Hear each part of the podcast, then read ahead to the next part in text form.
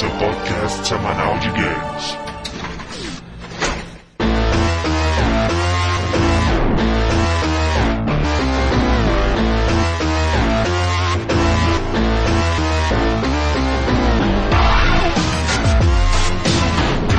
Apertem Start, tá começando o 14 round do podcast Downloading e vamos lá. André, classe Soldado Solitário em Marte, meu limit break é digitar IDDQD. O que significa isso? Tá, você é um noob em Doom, você não sabe. Eu sou, eu não sei o que é. Yugo, nome secreto em Nacho Libre, El Floco de Neve. Minhas habilidades de luta mesclam artes marciais com o melhor da Soul Music. Eu acho que deve ter sido bem engraçado. Não, eu tenho certeza, cara. Fernando, personagem de FPS level 0. Missão: matar demônios nazistas nas luas de Marte. Que droga, hein? Bruno, sem level nenhum, cara, e um 600, cara. Só isso. Um 600. Os 600. Essa foi a abertura mais ninguém entendeu o que o outro disse de todas, né, velho? Tipo assim. É verdade.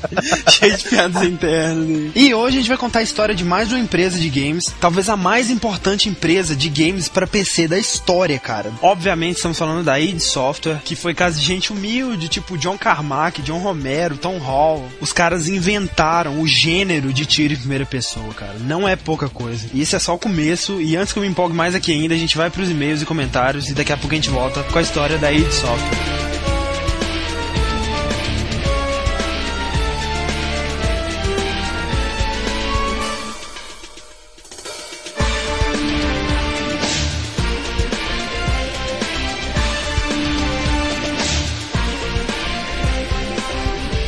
Então vamos às nossas leituras de e-mail e comentários. Olá, Fred. Olá, André, longos dias, belas noites. É, Fred, recorde, né? Recorde de comentários, cara. Sem falar os e-mails. E ameaças e todas as coisas do tipo, né? Cast polêmicos, né? Atraímos Sim. alguns fanboys enfurecidos, como já era esperado. Quer dizer, tipo assim, não esperava que eles fossem aparecer, mas no fundo, sabe, não esperava. Cara, eu não fazia a menor ideia que isso ia acontecer, na real. E tivemos, sabe, guerrinhas de, de insultos e o que mais, né, nos comentários.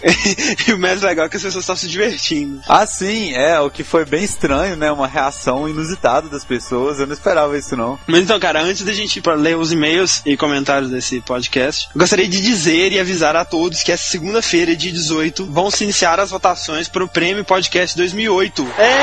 É. É. Que o Download está concorrendo na categoria de games. Vai ter uma categoria de voto popular e uma de análise de júri mesmo lá. Aham. Mas, cara, eu acho que a gente tem a condição de ficar, pelo menos, muito bem colocado na categoria de games, né? Sim, sim, eu também espero isso. E então, assim, a gente conta com a ajuda de vocês, vocês que escutam o download toda semana, mesmo você aí, você que não comenta. É, você, mais importante do que comentar, é É, votar cara. no Prêmio Podcast. Manda o seu cachorro votar também. Chamem, assim, mostrem o podcast para seus amigos. Mobilizem-se aí, por favor. Isso sério, vai ser muito importante pra gente. Vai ser mesmo. Vai jogar o nome do nosso podcast, sabe? Entre os principais. Muita gente manda e-mail dizendo que a gente tá no top podcast dele, É, sabe? é- legal isso. Fico muito feliz com isso. Então tá na hora de você provar isso, né, cara? Coloque a gente entre os principais podcasts. E estando bem classificados, vai ser mais fácil pra gente conseguir novos contatos, convidados e etc, né, cara? melhorar a qualidade do podcast. Aham. Até onde a gente conseguir aí. Cara, é, é isso, sabe? Votem na gente. Se você curte o nosso podcast, se você curte o nosso trabalho semanal aqui, tentando trazer sempre alguma coisa interessante pra vocês, votem na gente. Não custa nada, é rapidinho. O link tá aqui no podcast, espalhado pelo site inteiro. Então, assim, votem na gente, por favor. Inclusive o link vai aparecer assim do nada também em pop-ups? É. enquanto você estiver conversando no MSN e tal. Então fiquem espertos. Vem aí, Prêmio Podcast 2008. Aguarde.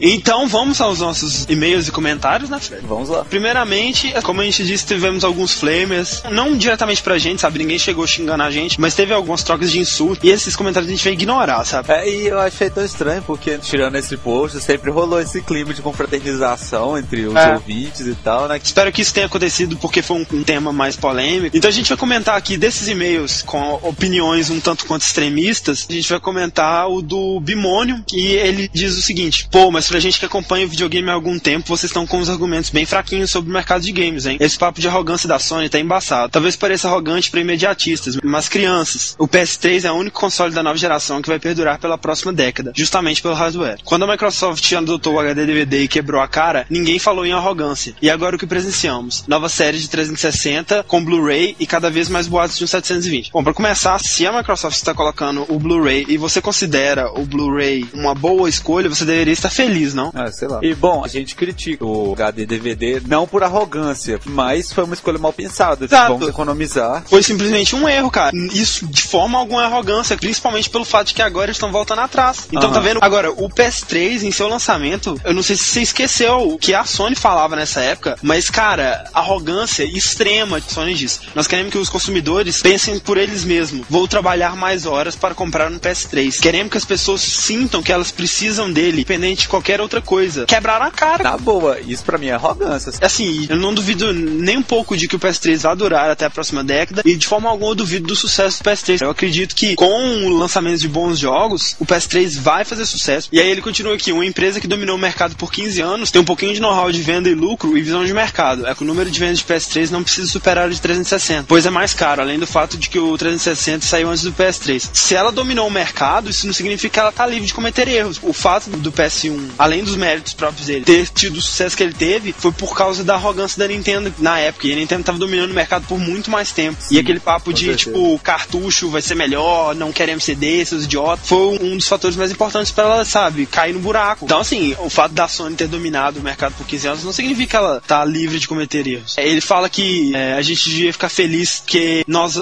presenciamos a E3 com stream de altíssima qualidade, o que pra um país que teoricamente nem é mercado de consumidores ó- de ótimo tamanho. Eu, sinceramente, acho que não está de ótimo tamanho, mas enfim. É, vamos às conferências. Qual foi o boom da Microsoft? Anunciar que o Final Fantasy XIII também vai sair para 360. What the fuck? O maior anúncio é dizer que o jogo também vai sair para eles? Quer dizer, graças a Deus que vai ser multiplataforma. Nossa, parabéns, hein? Senhores, todos nós sabemos que o- desde a partida do Sakaguchi, Final Fantasy de- deixou de ser Final Fantasy. É o mesmo corpo, mas outra alma. Primeiro, eu também discordo disso, porque eu acho que Final Fantasy X, em muitos aspectos, é melhor que o 7. E o que a gente quis dizer não é que o melhor e maior anúncio da E3 foi a ida do Final Fantasy 13 pro 360. O que a gente quis dizer é que Foi o anúncio mais bombástico da E3. isso foi o anúncio mais Aliás. E3, assim, entendeu? A gente fez uma votação e esse foi eleito o anúncio mais bombástico Exatamente, da E3. cara. E além disso, o grande lance é o seguinte: melhores jogos assim de destaque foram Gears of War e depois Resident Evil 5, ambos para Xbox 360 também, né? É, exato. E aí ele fala assim: de resto, foi uma hora e meia de anúncios multiplataforma, com raríssimos exclusivos. Agora a Sony, uma hora e meia só de exclusivos. Quantos multiplataformas você viram na conferência da Sony? Cara, é o seguinte: porque você acha que a Sony ah, não anunciou tantos multiplataformas? Porque se tem um jogo para o PS3 e para o 360, o 360, que é um videogame mais barato, vai sair na frente disso aí. Com certeza. Tem um motivo pelo fato da Microsoft ter mostrado jogos multiplataformas e a Sony ter se focado em exclusivos. Porque o que vai fazer a pessoa comprar o PS3 é exatamente o exclusivo. Por que, que ela vai comprar o PS3 se um videogame mais barato tem os mesmos jogos? Lembra, senhores, que nós vemos no Brasil. O único motivo plausível de de alguém querer comprar um 360 é que já chove pirata nele, sem hipocrisia nenhuma. É só perguntar a qualquer um que gosta da cultura. E mesmo esses pretendem futuramente comprar um PS3, logicamente, quando chover pirata. Basicamente, o que ele disse aqui é que se não fosse pirataria, o PS3 seria o console de sucesso no Brasil. Essa é a sua opinião, cara. Não, e, e segundo, como eu já comentei mesmo, nem de longe, esse é o único motivo de as pessoas quererem ter um Xbox. De forma alguma. Xbox tem jogos exclusivos bons, tem um serviço online melhor, vai lançar outros jogos bons, tá lançando jogos multiplataforma e é mais barato. E é mais barato. É mais barato. O PS3 tem várias, várias vantagens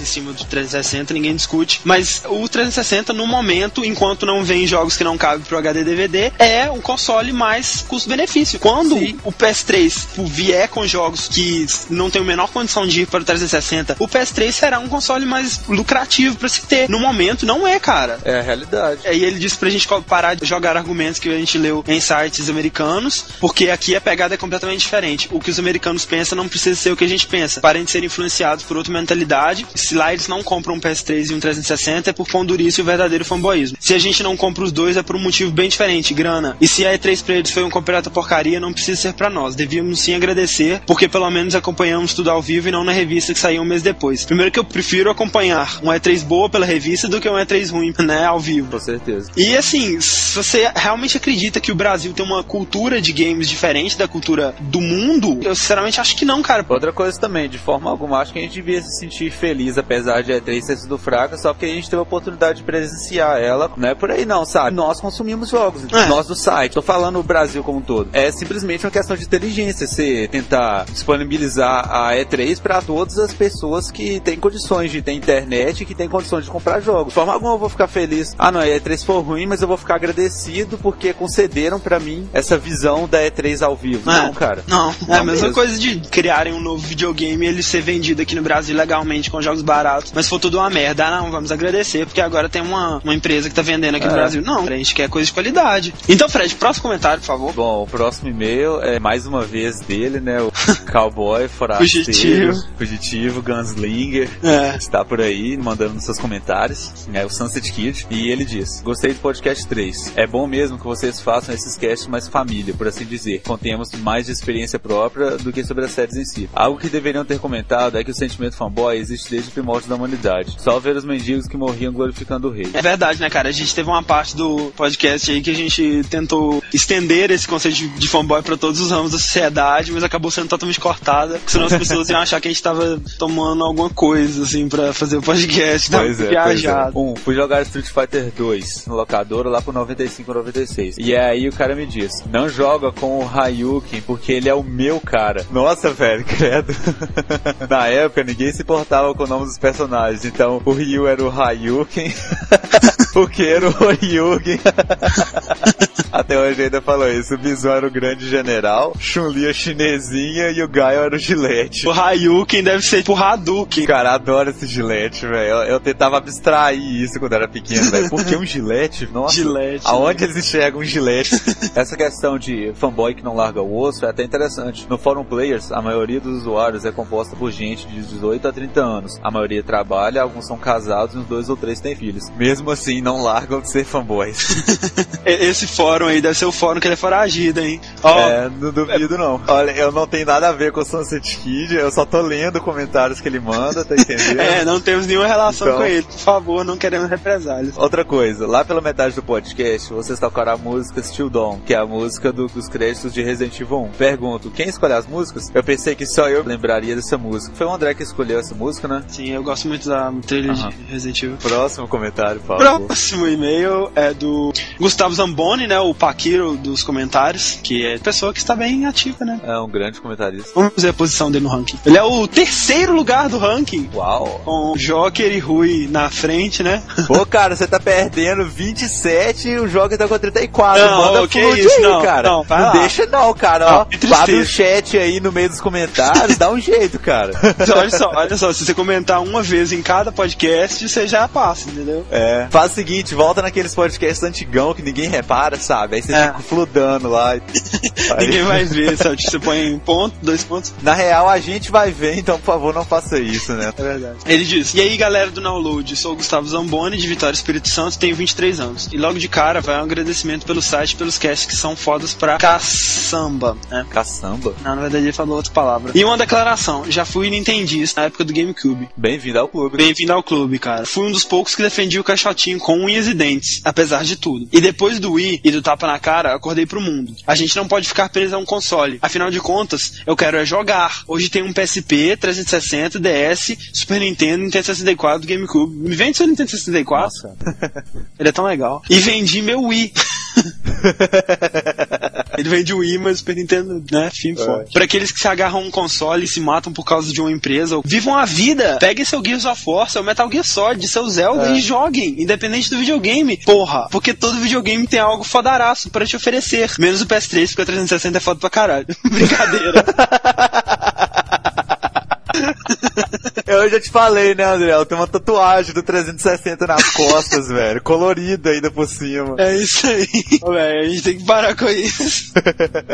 O que ele falou é realmente o grande lance. O videogame é o acessório que vai reproduzir os jogos. É. Entendeu? Qual a finalidade de você ficar se matando pra defender um videogame? Ou uma empresa. Ou uma empresa. Vai jogar os jogos que são bons, cara, sabe? Tem vários jogos bons em vários consoles. Ah, aproveite a vida, cara. Deixa Ah. de mesquinharia. Inclusive, eu tenho uma grande grande aversão a um dia ter que fazer um cast de comparação de consoles, sabe? Não, com certeza. Eu queria fazer também, mas eu praticamente desisti depois disso. Porque assim, não interessa o que você fala nesse cast, vai dar confusão nos Vai. comentários, com certeza. Próximo comentário então, Fred. Ok, próximo comentário é do Jimmy Clay, 18 anos, Curitiba. Esse último cast estava ótimo, muito bom mesmo. Bem, estou mandando este e-mail primeiramente porque já fui um fanboy dos Pokémons. Bem-vindo ao clube. Eu tinha todas as fitas do Game Boy e também todos os ROMs do PC. Uma das fitas tinha 456 horas de jogo. e todos os Pokémons. Era membro de um clube que se reunia no Shopping Curitiba. Que isso? 456 horas, como você fez isso? E ele tinha um clube, Fred, você não era o único. Eu não era o único, não estava só, né? Muito obrigado pelos e-mails de todos aí. A gente recebeu muito, muito e-mail mesmo. E assim, não foram é, os maiores, mas a gente recebeu muito e-mail grande também. Muita história de vida, assim. E dá dó de não ler todos, mas simplesmente não dá, cara. Eu queria agradecer muito ao Pablo Brenner, que mandou um e-mail enorme falando da visão dele de cada empresa. Próximo e-mail aqui do Marcos Paulo, né? O Ninja Gaiden, nosso Hayabusa-san. Hayabusa-san, que está sempre comentando aí. Ele diz: Aqui é o Ninja Gaiden e eu fico fora um tempo e quando volto vejo isso. Não, é possível! Como mudar o nome do sound test? E não pode, isso destrói a estrutura do podcast. Eu que sou fã do download e não aceito isso. O mínimo seria fazer a votação escolhendo outro nome, mudar assim uma facada nas costas de todos os fãs que acompanham o download. Vocês sujaram o nome único meio de redimir. É todos os integrantes passarem por um colo- corredor polonês com os fãs batendo. É, obrigado pela sugestão do corredor polonês. Vamos pensar no assunto. Bom, brincadeiras à parte, adorei o cast como um assunto diferente dos outros. Mesmo assim, que tem tudo a ver com o mundo dos games. Além do fanboy ser, em sua maioria, aquele que gosta de coisas alternativas e defende ela com sua vida, também tem um fã nostálgico, que não larga o passado de jeito nenhum. Como, por exemplo, o fã de Flipper, arcade contra Lan Houses. Fãs de jogos antigos contra versões novas dos jogos. Aquele caso dos fãs de Dreamcast são hilários. do, do cara lá. Aham. Esse tipo de fanboy acho que foi abençoado divinamente por ter nascido na época da criação de uma franquia popular e ter conseguido acompanhar a evolução dela. Por isso, todo mundo que nasceu depois não pode ser considerado fã de verdade. Como, por exemplo, os fanboys de Final Fantasy que não aceitam se você começou a jogar apenas a partir do Final Fantasy VII. Isso tem muito, isso tem, Tem muito, velho. Tem demais isso. Ou, não, a época do Super Nintendo foi o auge. Foi o auge dos videogames. Nunca vai ter um console como o Super Nintendo. Ou, Sim. É muito legal isso, né? O cara pega aquela coisa super profunda, totalmente inacessível, alternativa hoje em dia, e fala que ela era melhor e ponto final, entendeu? É. É, tem muito mesmo, velho. tenho muito medo de, de um dia eu chegar nesse nível, entendeu? Tipo, de eu pensar que, Aham. sei lá, essa geração foi a melhor de todas e não vai ter nenhuma melhor. Cara, eu espero que eu nunca chegue nesse nível. Daí ele fala que tem muita vontade de ouvir esse tão falado nosso podcast sobre animes, né? Onde a gente vai falar mal de cavaleiros e outras Obrigado, coisas. muito obrigado. Ô, cara, se vai ter um cast com fanboys, vai ser esse de Cavaleiros, cara. Aí ele, ele fala assim, mesmo eu Nossa, gostando velho. de Cavaleiros, eu tenho consciência de suas falhas e é possível se divertir vendo elas, ao invés de achar que estão apenas criticando e falando mal daquilo que os outros gostam. Acho que essa é a grande diferença de um fã sadio para um fanboy. Sim. Até mesmo vocês que gostam de Zelda falaram coisas engraçadas sobre o jogo. Então, contanto que não falem mal de Ninja Gaiden, que é o jogo perfeito, está tudo bem. Tudo bem, nós, vamos respeitar de Gaiden. Continue assim, game over. Obrigado. Obrigado, Marcos Paulo, Ninja Gaiden. Tem mais um comentário pra ler do Felipe The Wolf. Ele diz assim: Caras, mais uma vez o cast está ótimo com todas as palavras. Fanboys são realmente irritantes e muito engraçados. Mas a teoria do Yugo de que não corresponderam à loucura dos fanboys colocarem em risco a humanidade foi hilária. Quer dizer então que os emos são fanboys hardcore nível máximo? É tipo isso, né, cara? É uma coisa a se pensar, né? É um assunto para outro cast de análise psicológica, né? pois é. Muito boa experiência, continue assim. Adoro casts informativos, mas os sem noção também são excelentes. O cast está bem balanceado e isso é excelente para manter a qualidade. Continue assim e só para constar nos autos, Ken Masters é o melhor. Ah, quem Nossa. Falou tudo, falou tudo, velho. Felipe, você é o cara, isso aí, continue assim. Ô, cara, Entendeu? pensando aqui, é, tem algum jogo emo? Olha, jogo emo, eu acho que não. Talvez porque o emocore, principalmente no Japão, não se manifeste da forma como se manifesta nos Estados Unidos. Mas assim, sinceramente, você percebe algumas coisas muito emos em assim, vários jogos japoneses, principalmente esses que tem um visual mais viajado, assim. verdade. Você vê franjas direto e assim, até comportamento e tal. Vou falar a verdade que agora, o Cloud é o maior emo dos videogames. Ô, cara, o Cloud é emo, velho. O Cloud é emo, eu tenho certeza. Não tem Eu lógica, não. certeza, velho. Ele Daquele é é divertido, ele tá emo demais, velho. Tá emo, velho. Tipo assim, né? Mas eu não consegui proteger os meus amigos e tal. Ele é todo assim, gente. É, aí ele ficou ouvindo velho. o, sei lá, o iPod dele lá, tipo, solitário.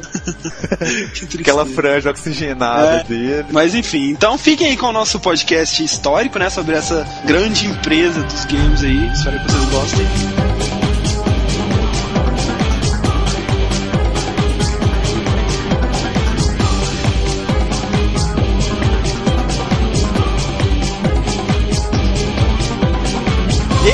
De volta. E olha que coisa fantástica. Pesquisar por podcast também é aprender, né, cara? Também é cultura. Uma das primeiras coisas que eu aprendi pesquisando sobre essa empresa, já valeu pelo podcast inteiro, que eu aprendi a origem do nome e como pronunciar o nome dela. Aí. Não, como pronunciar é o mais importante, Não, né? mudou minha vida, cara. Eu pensava, ah, ID de identidade, sei lá, enfim, qualquer coisa, sabe? Ah, não é? Pois é, cara, é id do latim e é tipo aquelas coisas que o Freud usava pra dividir a mente humana. Tinha o id, o ego e o superego. O id é o que se preocupa com prazer e tudo mais. Então, assim, id software. Id, que mágico. Perfeito! Nossa, que lindo. Não, assim, É. mudou minha vida. Assim, estou em prantos Valeu, agora, tão bonito Valeu, que galera, foi. nome errado. Até o próximo podcast. Tchau, Vado.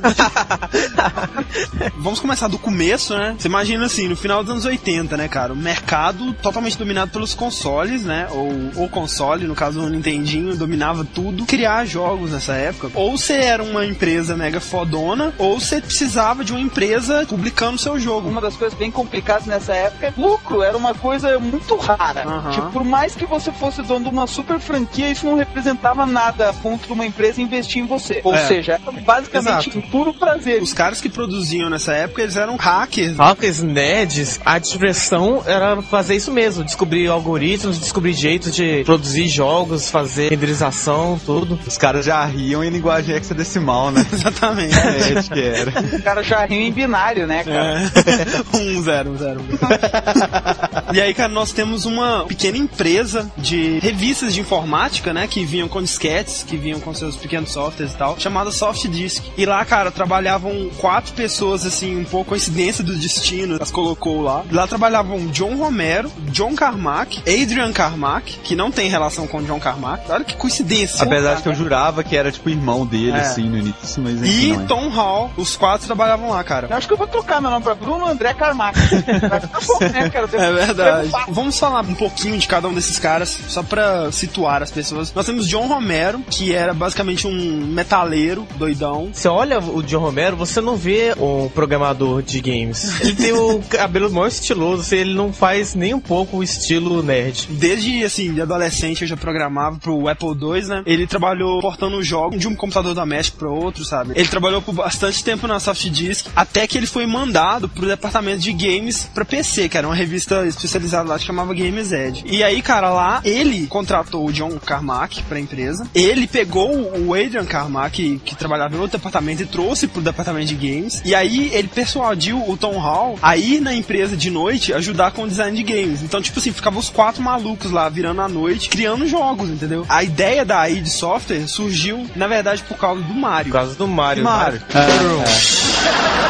Foi o seguinte, cara, o John Carmack, sempre ele, descobriu uma maneira dele fazer side-scrolling no PC. Side-scrolling são aqueles jogos 2D de plataforma, estilo Mario mesmo. A fase vai indo pro lado, né? Exato. Você vai andando e a- fase vai E acreditem ou não, cara, os computadores da época não eram tão poderosos quanto o Nintendinho. Ô, louco. O Ideia. Nintendinho Ah, era entendi. o top de hardware. Cara, eu não consigo imaginar isso direito, sinceramente. eu tô falando sério. E ele descobriu um jeito de fazer isso nas novas placas que estavam chegando no mercado, que era a CGA, era tipo uma GeForce 9000 e as novíssimas Uau. placas CGA que estavam chegando no mercado. Ele conseguiu, cara, fazer isso pela primeira vez. Ele foi a primeira pessoa que conseguiu fazer isso em um computador, cara. Ele conseguiu fazer a tela andar junto com o personagem. Tipo, você pensa, e daí, sabe? E todo mundo na empresa pensou, tipo, e daí, cara? Mas quando ele mostrou isso pro John Romero, o John Romero ficou maluco. Ele, tipo, puta que pariu, isso é o futuro, isso é, tipo, O Mario. nossa passagem pra fora dessa empresa de de mediocridade. O que eles fizeram nesse jogo foi tipo uma cópia do Super Mario Bros 3 que tinha em PC. Aham. Então, o John Romero, ele tinha um jogo chamado Dangerous Dave, que era um clone de Mario também, só que não tinha o scrolling. E aí o John Carmack e o Tom Hall, eles passaram a noite inteira fazendo um clone de Mario 3, fazendo a primeira fase do Mario 3 inteira, com scrolling. Só que ao invés do Mario, tinha o personagem do jogo do John Romero. E chamaram de Dave o infringimento de copyright. É. Muito bom isso. E aí eles entregaram pro John Romero e ele ficou maluco. A gente tem que fazer alguma coisa nisso e tal. E aí eles mostraram pra todo mundo da Soft Disk também, só que ninguém deu a mínima, cara. Porque eles não estavam interessados em criar um jogo que exigisse do computador do cara a tecnologia suprema da época. Eles tentaram entrar em contato com a Nintendo pra mostrar esse jogo. Sim, sim. Só que a Nintendo, ela não ficou interessada. Ela tava interessada mais no mercado de console. O, o jogo deles conseguiu chegar até o próprio Shigeru Miyamoto, sabe? Será que aí que a Nintendo jogou fora sua chance de entrar no mercado dos PCs também? Tinha interesse, né, cara? Eles deviam ganhar muito com a venda do Nintendinho, não- nem tinha outro concorrente de peso. Pois Eles é, cara. Lançar Certeza. pra computador, as pessoas iam deixar de comprar Nintendinho se ela tivesse um faz- computador, entendeu? Eu acho que se eles soubessem que o John Carmack ia ser o John Carmack de hoje, eles teriam mudado de ideia, sabe? É, eles teriam pelo menos contratado ele pra Nintendo, né? É, deixar ele de faxineiro lá pra não concorrer com eles e tal. Já imaginou se o John Carmack fosse da Nintendo? O que seria do Mario? tipo, do mundo do Doom, assim, cara? Mario Aggressive. E aí eles começaram a desenvolver, tipo, na surdina, de madrugada, na Soft Disk, Commander King, que é um jogo de plataforma, que, tipo, tem sua personalidade própria, obviamente influenciado bastante pelo Mario. Só que aí a Soft Disk descobriu isso, tipo, vocês estão usando nossa energia e nossos computadores de madrugada, sem nossa autorização. E num acordo que eles fizeram lá, daí eles saíram da Soft Disk pra fundar a própria empresa deles. Em compensação, eles tinham que desenvolver um jogo pra eles a cada dois meses. E em fevereiro de 1991 foi finalmente fundada a id Software. A propósito, eu acho que atualmente a Soft Disk ela trabalha com provedores de internet e web hosting. Tipo, ela não foi pra frente. Que beleza. Ah, né, Eles perderam os melhores programadores que eles tinham. deixaram os caras aí, né? Tipo, esse daí não vai dar futuro, seus trouxas. Pode ir. Pois É, é, foi aí que eles cavaram sua própria cova. E cara, uma coisa que existia na época entre os hackers e tal, que criavam seus programinhas de editor de texto, de enfim, qualquer coisa, eles distribuíam esses programas via shareware. Ou seja, você entregava o seu programa de graça pra outra pessoa e se a pessoa gostasse, ela te pagava. Era tipo um código de honra, sabe?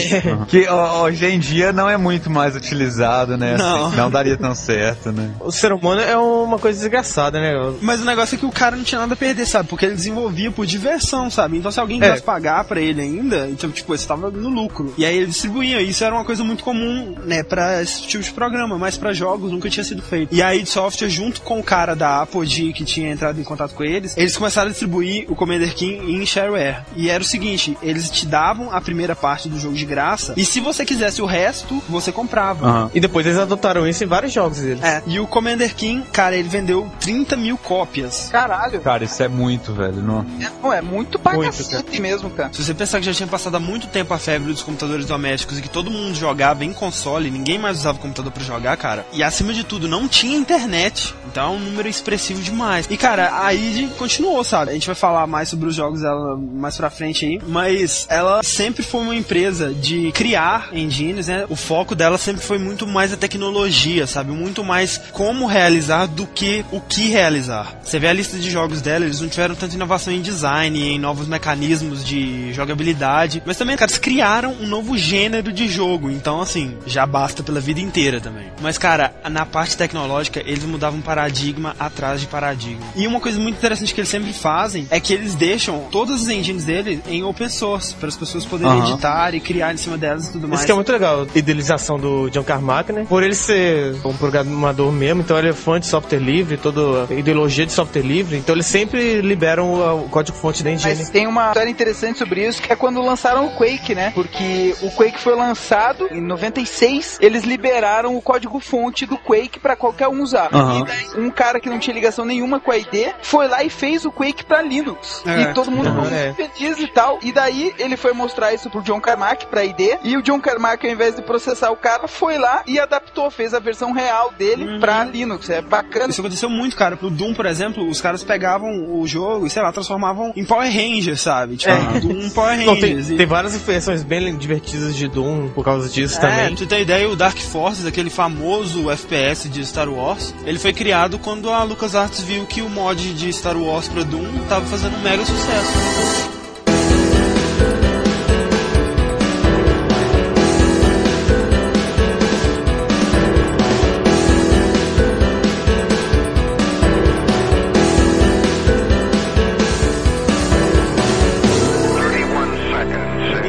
Fala um pouco aí desse cara, né? John Carmack. Quem é ele? Por que nós estamos falando tanto dele? O que ele fez da vida? Cara, uma coisa, John Carmack é Deus.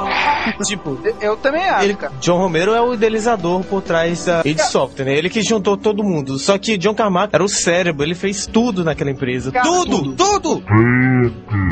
Tudo.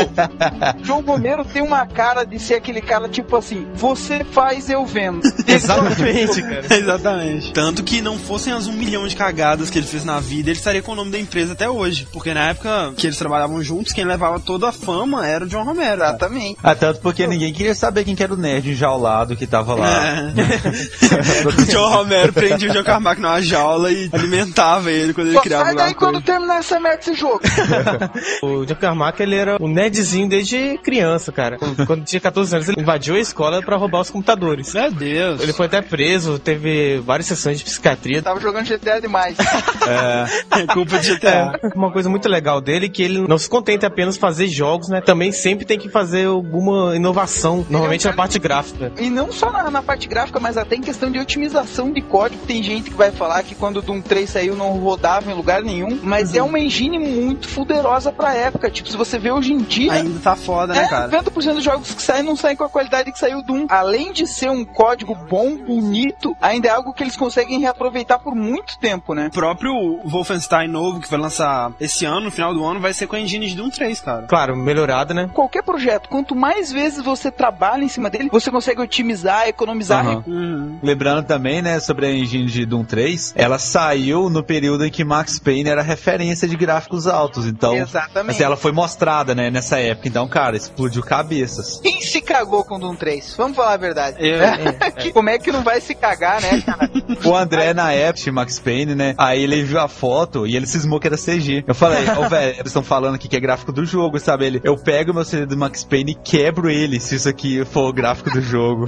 Eu passei cara, que dois anos insistindo pra ele quebrar, velho. Ele quebrou no final. Era algo impossível de ser feito, cara. John Carmack teve todo conhecimento, ele ganhou muitos prêmios, ele já apareceu como uma das 10 pessoas mais influentes é, no mundo da tecnologia. O cara é um inventor, né? Porque se não existe um jeito de fazer o que ele quer, ele vai lá e inventa, na marra. O algoritmo mais usado atualmente para criar sombra dinâmica tem o nome dele, cara, chama Carmax Reverse. Ele não é um game designer, né? Ele é um programador, vale deixar isso muito Ele é um claro. programa- É, exatamente. Eu, eu já trabalhei com jogos, então chega o game designer, tem uma ideia bizarra. Ferra aí, meu filho. Fernando, mais uma coisa interessante sobre ele é um novo empreendimento numa área um tanto quanto inusitada, É, né? ele ficou interessado em foguetes, cara, e na- mais aeroespacial, e ele fundou uma associação, né, chama Armadillo Aerospace. O Adarrel, velho. O que estar na cabeça daquele cara. Tenho dinheiro, posso fazer o que eu quiser. O que eu quero? Ah, foguete, beleza. Ele já chegou no gargalo dessa civilização, ele quer achar uma nova civilização. É, tá indo pra próxima, exatamente. Meus algoritmos não vão dar certo aqui. Tem que achar o planeta. Vou ter que achar outra matemática, essa daqui tá muito simples. John, Car John Carmack é o arquiteto do Matrix, cara. Outra matemática, cara. O cara vai buscar uma matemática nova. Essa física daqui já ficou palha, eu quero algo novo. É, quero outra. Ele aprendeu sozinho sobre engenharia aeroespacial para ele poder Lógico. fundar a empresa e parece que teve algum evento que a id Software fez. O cara que ganhou, Ah, o Carmack, deu a Ferrari pro cara, cara. Que foi o isso, primeiro, cara? parabéns. Não foi nem quem ganhou, não. Foi um cara que ganhou dele, parece. Ah, é, ele- Aí ele apostou a Ferrari. O cara que ganhou dele no jogo dele, isso deve ter ferido o ego, mas de uma maneira, cara. Vai, leva uma Ferrari, mas não, Não, não. mais ninguém, cara. ferido o ego, não. Ferido o código de programação dele. Deve ter dado tipo, É. erro fatal. O cara desse não tem ego, tem o framework, né? Mas, ô Fred, fala um pouquinho do outro figuraça da id, que é o Tom Hall. O Tom Hall inicialmente estava na Soft Disk também como editor e programador. Ele fez parte de Commander King, né, das séries. Ele é o tipo mais influente dos quatro em Commander King, sabe? As ideias são quase todas dele. Entre outros títulos que ele teve uma participação curta ou que a participação dele foi interrompida, assim, tá a Duke Nukem 3D e a Engine de Prey. Eu não sabia disso, mas Prey começou a ser bolado no ano de 96, apesar de ser lançado em 2006. Foi um projeto assim. Foi um daqueles jogos, assim, tipo do Aham. Nukem O Forever. hobby do Tom Hall é fazer massagem, só que ele não tem licença pra isso não. Ô, louco, cara. Como assim? Uau. Adoro fazer massagem. Que gay. Acho que faz massagem da mulher dele, sabe? Ele Cara, tem mulher? Ele é muito feio, cara. É muito. Mas que vergonha pra você ver lá o John Carmack, meu hobby é foguete, NASA tal. Ah, meu hobby é fazer massagem. Vai se enxergar, por isso que eu nem conheço. Ah, cara, vai fazer massagem na capeta, seu filho da puta, cara. Que merda é essa? Vamos lá, vamos lá. Vamos lá, vamos lá. Então, o John Romero, como eu disse, ele é um metaleiro headbanger do mal. O jogo preferido dele de todos os tempos é Chrono Trigger. Por isso que eu sou fã dele, cara. Eu sou fã dele. Ele é como se fosse a outra metade da laranja do John Carmack, entendeu? Nossa, que gay, velho. Massagista é a outra metade da não, não, não. As laranjas que se completam. Mas, cara, né, é sério, porque assim, o John Romero, ele é o design e o Carmack é a tecnologia, entendeu? Se deixar o John Carmack sozinho, ele vai querer inovar, inovar, inovar na tecnologia e, tipo, não tá nem aí se o jogo tá inovando, se os conceitos dos jogos estão inovando. Se tiver gráfico bom e otimização, pra ele tá ótimo. Precisa de mais alguma coisa? E o John Romero, ele é o contrário, sabe? Ele quer estar sempre inovando, tá sempre buscando novas ideias. Inclusive, foi essa diferença que fez o John Romero sair da id Software mais pra frente e fez ele ser o protagonista de uma história que hoje em dia é conhecida como, tipo, um dos maiores fiascos da história da indústria de games. Que mais pra frente aí a gente conta, mas agora vamos pro que interessa, né? Vamos falar dos jogos da id Software.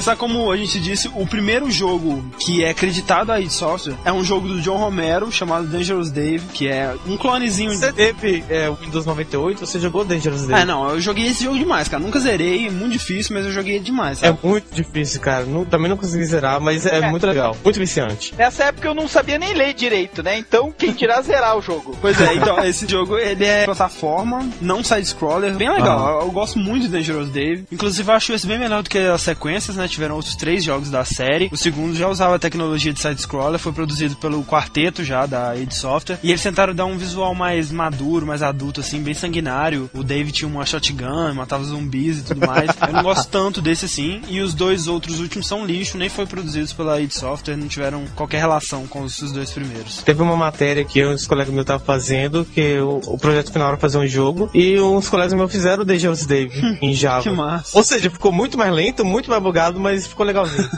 O primeiro hit da id Software é o Commander King, que foi o primeiro jogo de PC a usar side-scrolling suave, sabe? Tipo, a tela ia passando e tudo mais. Dentre outras coisas, ele usava as 16 cores do CGA, que era tipo a 9800 da época. Nossa, cara, 16. É, cara, era tipo assim, você tinha que mudar o seu computador pra você jogar Commander. E isso era uma grande novidade da época, cara, porque usando as 16 cores, o visual do jogo se aproximava muito e em alguns aspectos até ultrapassava os visuais do Nintendinho, que era uma coisa absurda, sabe? Inimaginável. A série Commander King tem sete jogos oficiais, mais um milhão criados por fãs, sabe? E dentre outras coisas, cara, ele é um jogo muito legal, muito divertido mesmo. Tem arminhas, tem a animação do personagem é muito legal, sabe? Muito suave. Não, você joga com uma criança, que é tipo um gênio assim e tal. É autobiográfico? é, é do John Carmack. Assim, é bem humor Looney Tunes. E uma curiosidade é que o Kim, o menino do Commander King, de acordo com a história, ele é o neto do protagonista de Wolfenstein 3D. Tipo, como assim? Isso. Nossa, velho. Isso é muito bizarro. tipo, É vindo de um massagista, né, cara? Não dá pra esperar. Nos momentos de estresse da galera lá, tensões. Eu faço jogos, mas eu gosto mesmo é de massagem. Eu estou aqui pela massagem. Exato. Mas aí em seguida do Commander King a gente tem uma série que teve dois jogos chamada Rescue Rover, que na verdade é um jogo que eles fizeram por obrigação, porque eles tinham que fazer uns jogos pra soft disk, e era basicamente um jogo onde você tinha que salvar seu cachorro e tudo mais, era cheio de puzzles, um jogo bem simplesinho Bom, assim. É, eles não iam gastar as melhores ideias pra com soft certeza. disk. Outro jogo desses que eles fizeram pelo contrato com a Soft Disc foi Shadow Knights, que é um jogo de plataforma com ninjas, assim, totalmente influenciado por Ninja Gaiden de Nintendinho, sabe? São bons jogos, sabe? Eles tinham competência do caralho, sabe? Mas é aquela coisa, sabe? O jogo não tinha personalidade nenhuma. Mas, cara, o interessante é que enquanto isso, John Carmack, em sua eterna sabedoria, estava tentando fazer uma engine 3D 3D, uma engine de primeira pessoa. Como isso é possível, cara? Pois é, né, cara? Ele tava tentando criar meios para fazer um jogo onde você não assistisse o personagem, você visse o mundo através dos olhos dele, sabe? Você se sentisse dentro do jogo. O conceito de primeira pessoa, de forma alguma, é dele, cara, porque já existiam vários jogos de primeira pessoa, mas eram jogos estáticos, eram jogos de labirinto, de forma alguma eram próximo a um jogo de ação. Do que os caras conseguiram fazer com o Rover Tank 3D. É. E assim, é o primeiro feito nesse estilo, ever, assim, da história, sabe? Eles conseguiram fazer através de raycasting. Você sabe o que é isso? Não entendi muito bem. Raycasting, tipo, seria uma técnica que você começa a desenhar a partir do- da visão do observador. No caso, vai renderizando os objetos por coluna. Tipo, parece que ele vê o objeto e desenha o que, o que tá na frente, mas aí você vê e, o, e desenha o que começa a desenhar por coluna. Tipo, uma coisa meio estranha.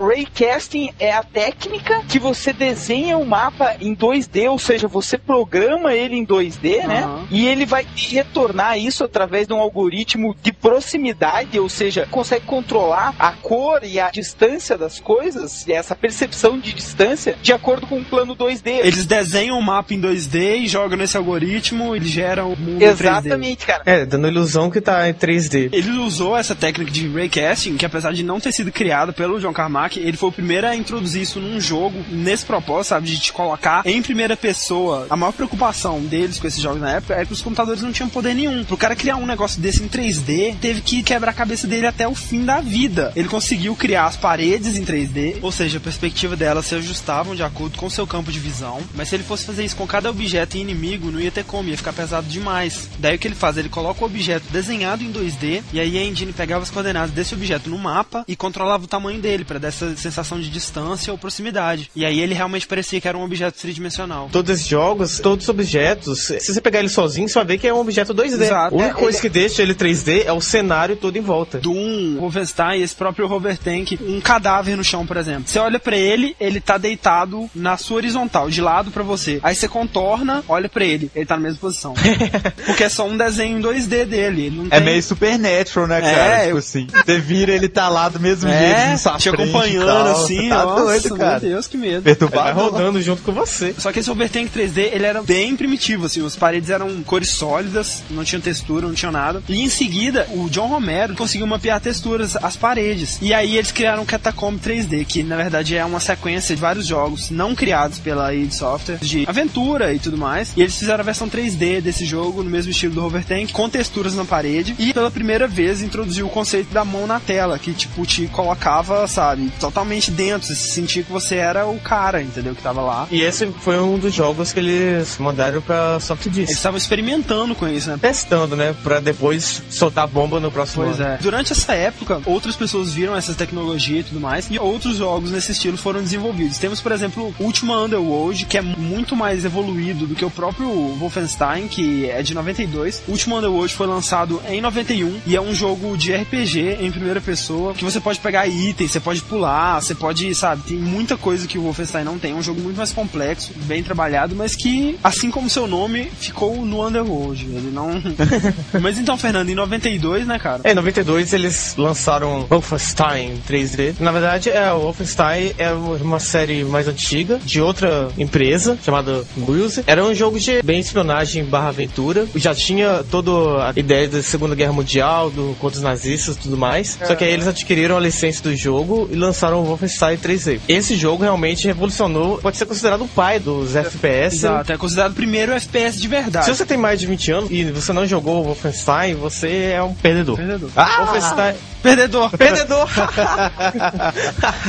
Alguém indica ele aí do podcast, por favor? É, vamos. Eu chuto Não, não, não, não, não, peraí, peraí. Eu, eu fiz 20 anos e 23. Na hora que ele ia dar uma explicação ali, cara. Desgraçado, velho. Ah, nem tá. Então, Wolfenstein 3D, que tem toda a história de nazismo, você é um um espião, né? Só que você não é o bem espião que você era antes. E Wolfenstein praticamente é você matar todo mundo. Killing É. spree. Não, é tipo assim, Matança geral. exército de homem só. Tipo isso. Eles usaram novamente Raycasting, né? Já, as- já- é, Que É praticamente a mesma engine de antes, só que, como sempre, é aperfeiçoando mais. O que inspirou ele a desenvolver essa engine do Wolfenstein foi bem o último Underworld. Quando ele viu o demo, ele se sentiu inspirado a fazer uma engine melhor. O que ele conseguiu fazer foi uma- realmente uma engine mais rápida, mais otimizada, só que pecou nas áreas que não tem diferenciação de solo, iluminação, não tem elevações, é tudo plano, assim. Isso otimizou, tipo, 100%, entendeu? Ficou bem mais rápido, ficou bem mais prático fazer, né? Ah. E cara, Wolfenstein 3D foi um hit, foi o que fez mesmo uma empresa. Jogou o nome da id pelo mundo, né, cara? É, tipo, tirando o Fred, eu não conhecia ninguém que não tivesse jogado. o Fred é a primeira. O Wolfenstein foi tão revolucionário tecnologicamente que ele era meio que o benchmark, sabe? Quando a Intel queria demonstrar a capacidade do chip dela, do Pentium, né? Eles mostravam um computador jogando Wolfenstein. Era o é a Crysis ideia, da cara. época, né? Era o Crysis, cara. Exatamente, sabe? Foda. O jogo é excepcional, cara. Eu passei muito tempo da minha vida jogando ele, sabe? Como assim um Hitler robótico? Isso faz sentido na história? Não, não tem história, não. Sempre explorou a parte ocultismo do nazista. Ele obviamente quis dizer ocultista do nazismo. E o ocultismo do nazista. Tipo, tanto que no- na segunda missão você luta contra zumbis. É, foi sempre esse lado, né, de pegar a Segunda Guerra meio que com essa história dos nazistas fazendo esse tipo de pesquisa. E assim, né, nesse contexto, o Hitler robótico entra muito bem. Isso influenciou Encaixa. Hellboy ou o contrário? Não, a- a- na verdade, os dois devem terem sugado a mesma fonte. Os nazistas realmente faziam pesquisas bizarras, sabe? Eles tentavam fazer umas coisas Não, meio essa parte de ocultismo nazismo tem vários livros falando disso. Não é, uma coisa que foi Só que assim, né, obviamente na vida real eles não conseguiram nada. É. Ou conseguiram, ou... Oh, Tipo vai assim, né? Toda ficção nazista é assim, né, cara? Os nazistas estavam, tipo, criando o Megatron, assim, É. só que aí um soldado americano impediu tudo, entendeu? O Capitão É, América é a mesma coisa. O protagonista, William Joseph Blazkowicz, ele é um americano, né? É, E o avô do King do Commander King. e avô do, do que do Commander King. Sofreu muita censura, né? Porque É, as pessoas não estavam acostumadas com isso, né? é um jogo onde você mata pessoas, mata nazistas e mata o Hitler. E mata cachorros. Isso, essa é uma coisa muito boa. Portou o jogo pro Super Nintendo e trocou os cachorros por ratos mutantes. Por- Melhor, né, cara? É, tipo, muito mais isso- provável ratos mutantes do que cachorros nazistas, né? É verdade.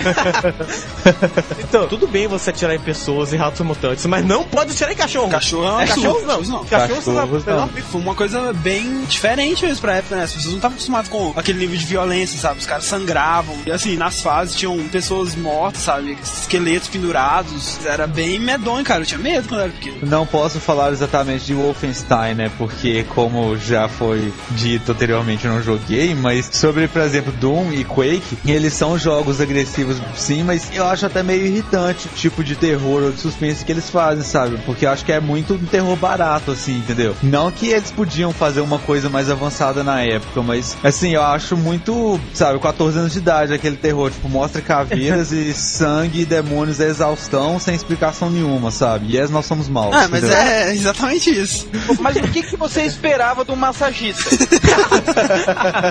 Se não tivesse o massagista lá, ia ser muito pior. A galera ia ficar mais brava ainda, ter mais caveiras, verdade. mais demônios, tá entendendo? A sequência é, oficial de Wolfenstein 3D foi Spear of Destiny. Não teve tanta repercussão, foi praticamente mais o mesmo. Que é baseado em Ah, mais uma lenda nazista, né, cara? Que os nazistas conseguiram encontrar a lança que perfurou Jesus e tudo mais. E quando você pega essa lança de volta, porque ela daria poderes inimagináveis pra quem tivesse ela. Por quê, né, cara? A lança que perfurou Jesus. O que isso tem a ver com alguma É, não. coisa? Tá bem, é, vai Peraí, saber. já, já que você levantou a questão aí. Primeiro, né, Hellboy e Constantine usam isso também e falam, né, tipo, nossa, arma que tem poder de matar Deus e tal.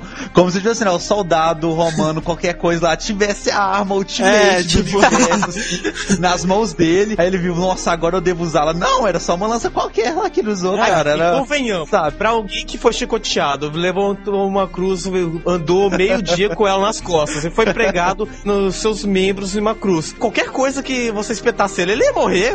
certeza. É, a agulha do destino, Needle of Destiny. que graça ia ter se eles tivessem matado o cara com uma pedrada, velho. Que ter graça? É, The Rock of Destiny. das lendas é tipo the, the one spirit rule them all, né, cara? Aí a, aquela coisa uau, assim, né, que destrói tudo. Cara, eu joguei esse jogo demais, tá? Eu também, cara. Wolfenstein e mais posteriormente Doom foram os jogos que eu jogava no, no computador do meu inglês, cara. Enquanto não tinha aula, tipo, fazia fila pra jogar, cara. Se vocês estão fazendo isso pra me deixar com inveja, saiba que está dando errado. Nó, cara, o Wolfenstein era muito legal. O negócio do Wolfenstein que era massa, tipo, os personagens, né, os soldados, eles eram sprites 2D, sabe? Eles eram desenhos em 2D, só que esses inimigos tinha como você ver eles de oito ângulos diferentes, sabe? De frente, de costas, de lado, do outro e, tipo, na diagonal, assim. Aham. Só que os chefes, eles só tinham uma visão de frente. Ah, é? Que droga. O chefe não tem como você pegar ele pelas costas, sabe? O chefe ele é onipotente, onipresente, ele sai te olhando, não importa onde você esteja, sabe? Quando eu matei aquele chefe, o primeiro chefe pela primeira vez, sabe? Ele deixou uma chave, aí eu saí pela liberdade, eu achei que tinha zerado o jogo, mal sabia eu que tinha mais sete capítulos. Mas foi muito feliz, velho, foi muito feliz. Ainda não É. está dando certo. Eu sei que você tá se mordendo de inveja, Fred. Pode falar.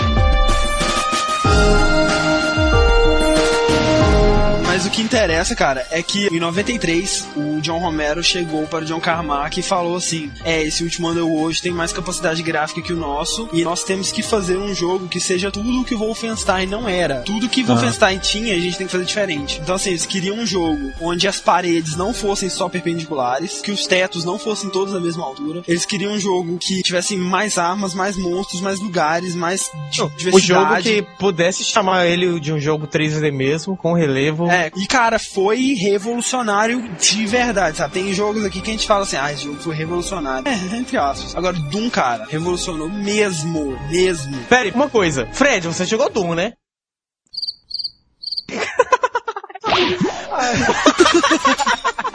O Doom, cara, ele chegou com gráficos que nunca, nunca na sua vida você tinha visto antes, sabe? Nunca. A engine, obviamente, foi criada pelo John Carmack, né? Não precisa ficar repetindo isso todas as vezes. Essa é a verdade absoluta e pronto. né? a imersão do jogo era incomparável, sabe? Tipo, os cenários tinham diferença de altura, sabe? Tinha escadas, tinha elevadores, pontes que se mexiam, paredes com texturas animadas, o chão tinha textura. Nunca tinha sido feito isso antes, sabe? E uma coisa foda, cara, níveis de luz diferenciados, ou seja, tinha lugares escuros, tinha lugares bem claros, uma sala onde a luz ia diminuindo à medida que você ia andando. Ou E mesmo assim, se você atirasse, ele clareava um pouquinho. clareava a sala. Ou isso é im- impensável pra 93, cara. Impensável, totalmente, sabe? É que é, em Doom você podia olhar pra baixo e não, pra cima? Não, ainda não. É porque era a mesma engine, sabe? Era a mesma ideia. Era Aquele negócio de raycasting bem mais trabalhado, sabe? Infinitamente mais trabalhado. Uma coisa foda também, cara, a trilha sonora. A trilha sonora de Doom é Nossa, cara. foda, Cara, foda. Puta que pariu. Próximo Game Score, eu vou colocar uma música do Doom. Cara. O John Romero, como a gente disse, ele é fã de heavy metal. E o Bob Prince, que fez a trilha de Doom, o John Romero deu pra ele vários CDs de rock pra ele ouvir e tudo mais. E assim, a trilha de Doom, além de ser totalmente influenciada por bandas tipo Metallica, Black Sabbath, etc., ela tem trechos de música do Metallica, sabe? Escondidos lá, assim, sabe? Caralho. E, cara, é foda a trilha sonora. É excepcional mesmo. O sabe? Lars não tentou processar a Doom, não? Estranhamente não, ele deve ser fã também. E uma das coisas que o Doom trouxe, que não tem um jogo de primeira pessoa que não repetiu isso, cara. Um, não tem um, cara. É tipo um grande arsenal, sabe? Tipo, pelo menos 10 armas, assim. O Doom devia ter umas 7 ou 8. Tinha uma variedade enorme de armas, sabe? Tipo, tinha shotgun, tinha motosserra, tinha arma de plasma, tinha A Big Fucking Glam. e a famosíssima Big Fucking Gun, né? E uma coisa que foi inventada, o Doom Deathmatch, frag. É, cara. Ah. Tá, assim, só isso e acabou, entendeu? Porque, você ter ideia, nessa época, proibiu o Doom, porque congestionava as redes das empresas todas, sabe? Doom, todo mundo jogando Doom o dia inteiro no trabalho. Como não tinha internet direito nessa época, isso foi uma revolução absurda. Tinha dois modos multiplayer, tinha o cooperativo, onde quatro jogadores jogavam modo história, assim, né? E Deathmatch, cara, que, sabe, matança, frag, como a gente vê hoje. A história é fantástica, sabe? Coisa assim, obra-prima, né? É um roteiro extremamente complexo, com reviravoltas. Você é um dos soldados mais fortes e treinados da Terra. Uau. E você é enviado a Marte depois de desobedecer às ordens de um superior que queria que você matasse pessoas inocentes, né? Uau. Tipo assim, você é o cara forte e foda, mas você tem princípios, né? É. E aí você é forçado a trabalhar na UAC. E de repente, num experimento, a lua Deimos some, desaparece e, tipo, inferno em Marte, sabe? Inferno na, em Phobos. Você tava na lua Phobos. Depois você chega em Deimos, ela tá flutuando em cima do inferno, assim, sabe? aí você desce pro inferno, mata o capeta, o capeta desiste e você volta pra casa. Não, e assim, eu gostei da reação do superior dele, né? Tipo, mate inocentes? Não. Vai matar? Não, então eu vou te mandar pra Marte. Deixa É tipo isso. Passei minha infância toda sem saber que Doom passava em Marte, cara. Pois é, não, não dá pra você saber. Pra você ter uma ideia, o Doom 2 não se passa em Marte. Tipo assim, os cenários são totalmente abstratos, você não sabe dizer onde você tá. Foi um fenômeno absurdo. É estimado que em 95 tinha Doom instalado em mais de 10 milhões de computadores. Caralho. Tipo, shareware ou não, sabe? Tinha Doom instalado em mais de 10 milhões de computadores. E nessa mesma época, foi calculado que tinha mais Doom do que o Windows 95 instalado. Nossa senhora. Apesar de que o Windows 95 tinha companhias bilionárias e tudo mais, e o Doom foi só boca a boca. Como é que o Bill Gates não matou, não mandou matar? Ô, velho, olha isso, cara. Pra promover o Windows 95, o Bill Gates fez um vídeo dele jogando Doom. E, tipo, ele dentro de Doom, sabe? Vamos colocar o Nossa. link aqui embaixo. Deve ter sido maravilhoso, né? Muita gente considera Doom um dos jogos mais importantes da história dos games. Mudou totalmente esse paradigma, definiu, sabe, o caminho da indústria de games. Obviamente surgiram outros jogos FPS, né? Só que não existia ainda o termo FPS. E todos esses eram chamados dos clones de Doom. Então, assim, o termo FPS, né? Que seria esse estilo de jogo criado, né? Por Wolfenstein e depois Doom. Era nessa época chamado clone de Doom. E, cara, o jogo é popular até hoje, sabe? O Doom, primeiro, ele é popular até hoje. Tem gente que joga até hoje online. E tem gente que tenta bater os recordes de tempo e tudo mais. Tem sites pra isso e etc. Cara, é absurdo, sabe? É difícil você pensar num jogo que teve esse impacto na sociedade, na história dos games e tal. É aquela coisa, né, velho? Foi o primeiro, não tinha nada igual. Quem queria jogar alguma coisa de FPS ia pra Doom, né? Mas é, é tipo, Então. provavelmente até a própria id lançar o, o Quake, independente de qualquer outro jogo que saiu, Doom era o Era jogo, referência, né? sabe? Era Mas é- referência. é- No ano seguinte teve a sequência, né, Doom 2. Esse já passou a ser vendido comercialmente e ele foi portado pra tudo quanto é plataforma que você pensar, sabe? De Sega Saturn a Game Boy Advance. Esse se passa na Terra, você tem que salvar os seres humanos e tudo mais, mas aí os demônios colocam um campo de força no posto espacial e eles não podem sair. Aí você tem que ir lá e desativar o campo de força. Aí os seres humanos conseguem e você fica lá na Terra sozinho. aí os humanos, no ônibus espacial indo sei lá pra onde, tipo, sei lá, na Mekuzei, assim, tá ligado? Aí eles encontram o lugar de onde os demônios estavam saindo, e aí eles te chamam, eles não fazem nada a respeito, eles te chamam pra ir lá e fechar. Aí você vai e não consegue fechar o portal por onde os demônios estão saindo, e entra no inferno pra fechar lá de dentro, sabe? Tipo, e daí se eu tiver aqui no inferno? Que ideia boa, né, É, cara? muito boa. A porta tá aberta, vai fechar, não É. vou entrar. Daí na última fase tem um mega demônio que ocupa a parede inteira, sabe? O capeta em pessoa. Daí você destrói ele, destrói o inferno e aí você volta pra casa. Tipo, prejuízo. No, do 2, que, que era a parede, que atrás da parede tinha a cabeça do John John, Romero, Romero. exatamente. Eles colocaram um ponto de dano do último chefe atrás da parede. E aí você tinha que acertar um buraco na parede, o impacto do seu tiro acertaria o ponto de dano e você venceria o chefe. E aí os caras fizeram a sacanagem, eles pegaram uma foto do John Romero, pregaram uma estaca, tipo a cabeça dele, tipo, toda ensanguentada. E se você fizesse um macete pra atravessar a parede, você podia entrar dentro da cabeça do chefe e ver a cabeça do John Romero lá. e aí você batia nela e você ganha- ganhava o declive. jogo, sabe? Aí declive, cara. É. Eu sempre ficava olhando aquela cabeça pensando, olha, uma cabeça. É, uma cabeça, como assim? Mas assim, o Doom 2 basicamente é mais do mesmo, sabe? Tem mais inimigos, tem uma nova arma, né? Que é aquela shotgun de dois canos. Depois disso teve compilações de Doom, né? Teve o Ultimate Doom, teve o Final Doom, que inclusive vai ser lançado pro Xbox Live Arcade em breve. Tiveram outros jogos com a engine de Doom, não necessariamente lançados pela id Software, mas supervisionados, que foi o Heretic e o Exen, Exen 1 e Exen 2, que fizeram um certo sucesso aí. Eu realmente não cheguei a jogar nenhum deles e O whatever. Erex eu comecei a jogar, só que ele dava muito medo, cara. Eu- Ele era mais um negócio de magia negra, assim, né? Tinha uns elementos de RPG. É alguma coisa mexendo com o espírito e tudo mais, assim, aí não... Então, Fred, é. Quake? Quake, é, em 96, a id Software lançou o Quake e ele ficou muito famoso por apresentar um avanço gráfico, né, em relação a Doom. Quake, na verdade, foi o primeiro jogo totalmente em 3D, sabe? Porque eles Ah. mudaram de tentar fazer uma coisa que te simulasse um mundo em 3D pra uma coisa realmente em 3D. Então, em Quake, os inimigos eram totalmente poligonais, os itens eram totalmente poligonais, tudo era totalmente poligonal. Então, assim, foi o primeiro jogo desse tipo, cara. E, obviamente, a engine do John Carmack. Quake verdadeiramente usa o 3D. Basicamente, né, o jogador anda por aí matando criaturas demoníacas em 28 fases, que são divididas em quatro episódios diferentes. No final de cada episódio, ele coleta uma runa mágica. Quando ele consegue as quatro, tipo, abre a entrada pra fase final, sabe? E assim, é só curiosidade, né? Tem três modos de dificuldade em Quake. Além de um modo secreto que é chamado de Nightmare. Sim, que também tem. Diga-se de passagem, ele é secreto, mas tem uma descrição dele no manual. No manual eles falam que ele, tipo assim, ele é um modo tão ruim, mas tão ruim que foi escondido para as pessoas não andarem nele por acidente. Não sei como é que é o Nightmare do Quake, mas o do Doom, sabe? Tipo, você colocava assim, você matava o inimigo, dois segundos depois ele respawnava do seu lado. Então, assim, era impossível, isso, cara. É, seguindo aquela mesma linha de disponibilizar as engines, né, pra fãs fazerem mods e coisas do tipo, né? Quake também frutificou em termos de é, mods. Aliás, é, o jogo Half-Life, ele usa uma engine extremamente modificada do Quake. Cara, isso é muito absurdo. É extremamente modificada, mas ainda assim pegaram como base a engine de Quake 1 pra fazer o Half-Life. E um dos mods de maior sucesso de Quake 1 é o Team Fortress. É um jogo de estratégia entre equipes, em primeira pessoa, obviamente. E ele é muito interessante porque, além da divisão em equipes, cada equipe tem caras com funções definidas. O Team Fortress é jogado até hoje, né? Vale a pena Sim, lembrar não, que não só o. Team Force, como o Deathmatch do Quake, né, cara? O Quake ele tem aquele Total Ah, Destruction, sim, né? sim, sim. que é um mod que é bem jogado, até rola campeonato hoje em dia, Não, né? pra você de- ter ideia, né, cara? O nome da convenção da id Software é QuakeCon, né, cara? Surgiu por causa de Quake, Aham. por causa do vício em Quake, sabe? Enquanto o Doom inovou disponibilizando que você jogasse via rede com seus colegas de trabalho, né? Porque onde tinha rede era só no trabalho. Via IP, né, com outra pessoa. O Quake, ele foi um dos primeiros que você podia jogar pela internet. O John Carmack, ele conseguiu fazer isso de um jeito que não dava lag, cara. Isso é absurdo, sabe? Pra aquela internet de 14 kbps, sabe? Então, assim, é uma coisa extremamente assustadora. A banda que fez a trilha sonora de Quake é a Nine Inch Nails.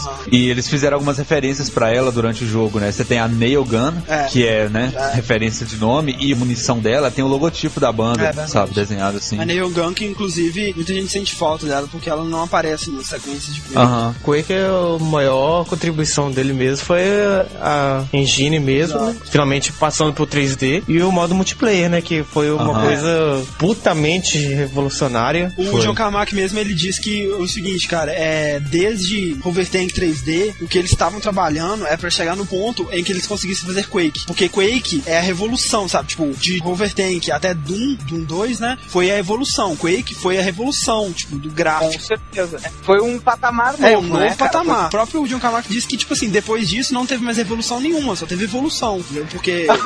O que, que você vai inovar nesse gênero, assim, É. cara? O FPS atingiu o ponto que era pra ele chegar. O que a gente tem agora é Não tem mais o que colocar. disso, mas do gênero em si, digamos que os caras atingiram tudo que eles tinham pra atingir com o Quake mesmo. Nada mais além daquilo vai dar. Mas apesar de que Quake 2 trouxe uma evolução É, desgraçada não, também, né? graficamente, puta que pariu. Véi, eu lembro da época do lançamento de Quake 2, porque nessa época eu já era jogador, assim, fanático. Eu lembro que meu computador não rodava o Quake 2, porque foi aquela época da placa aceleradora 3D, cara. Tipo, ou você tinha a placa aceleradora 3D ou você era um lixo. E, cara, eu ficava babando com o gráfico do Quake 2, sabe? Era aquela coisa absurda. Eu lembro que nos trailers eles mostravam o inimigo que desviava do seu tiro, ele abaixava assim. Cara, era foda, sabe? Devia colocar um link aí pra abertura de Quake 2, ela é muito legal mesmo, sabe? Eu acho que foi uma evolução muito alta, Não, graficamente foi foda, sabe? A iluminação de Quake 2 era assustadora, sabe? Ele tinha iluminação colorida, tipo, isso Ah. era novidade total, sabe? sabe? Outra coisa que eu acho que é novidade também é na questão do roteiro, né? É, vale dizer que Quake 2 não é sequência de Quake 1. As histórias não têm uma relação. Não, não tem nada a ver, Apesar de que na prática desce bala É. e continua andando, né, cara? Se você pensar por esse lado, Doom é sequência de Quake por aí Oh. vai, entendeu? Crysis é sequência de Doom. Tipo assim, né? A Terra tava sendo massacrada pelos alienígenas e aí eles pensam, vamos mandar tropas e tropas, caras preparados, caras maus, né? Pra ir lá e matar o Macron. Chegando na atmosfera do planeta deles, toda a tropa é praticamente dizimada, todos são capturados, só sobra você, né? Porque tem que sobrar só você, né? óbvio. Tinha lança, matou Jesus em nenhum lugar, né? Daqui a Cara, pouco eu acho que aparece. não. Daqui a pouco aparece o neto de alguém, massagista. Aham. é interessante que a jogabilidade de Quake 2, ela segue um sistema que você recebe as missões baseadas na história que tá seguindo, entendeu? Então, tipo assim, a história tem alguma finalidade, sabe? É. Ela te envolve de alguma forma, entendeu? Pela primeira vez. Não é mais só uma justificativa que eles dão no início pra você sair puxando gatilho. Ela, ele conservou algumas armas de Quake 1 e excluiu outras, né? O machado, a Nail Gun, a Super Nail Gun e o Thunderbolt, eles são excluídos da que série. era uma das armas tipo, mais legais do Quake 1, sabe? A história de Quake 2 ela vai ser retomada em Quake 4. Como a gente pode ver, a, a, a id não se foca muito na história dos jogos, né, cara? E, e, isso, cara, foi uma das coisas que fizeram o John Romero sair da id Software durante a produção do Quake 1, a gente esqueceu de falar. Ele saiu hum. da id Software porque, assim, ele achava que as ideias dele de inovar e tal estavam sendo totalmente ignoradas pelo John Carmack, que queria saber uhum. só de inovar tecnicamente, sabe? Graficamente e tudo mais. E aí ele falou assim: ou a gente cria um departamento para o design e um departamento para tecnologia, ou eu saio e fundo minha própria empresa. Aí o John Carmack falou: ok. Aí ele saiu e criou a própria empresa dele. ok, tchau. E mais tarde a gente vai falar dessa empresa aí, tem uma história bem legal. Eles fizeram aí essa árvore genealógica, né, que explica, né, com as ramificações aí de Quake, Doom, Half-Life, Paintball. Esse site aí é bem interessante, né, você vê a evolução deles. Você mata, né, o Strog no final do jogo. Inclusive tem uma cena secreta, assim, que você pode entrar numa sala com a foto dos criadores e lá tem a foto do John Carmack e tal. E depois Eles gostam, tem uma... né, desses easter eggs. Gostam, é, colocar o criador é. no jogo. Eles são mó parecidinhos, né, velho? É, até parece que fazem algo de útil aí pra sociedade. Pois é.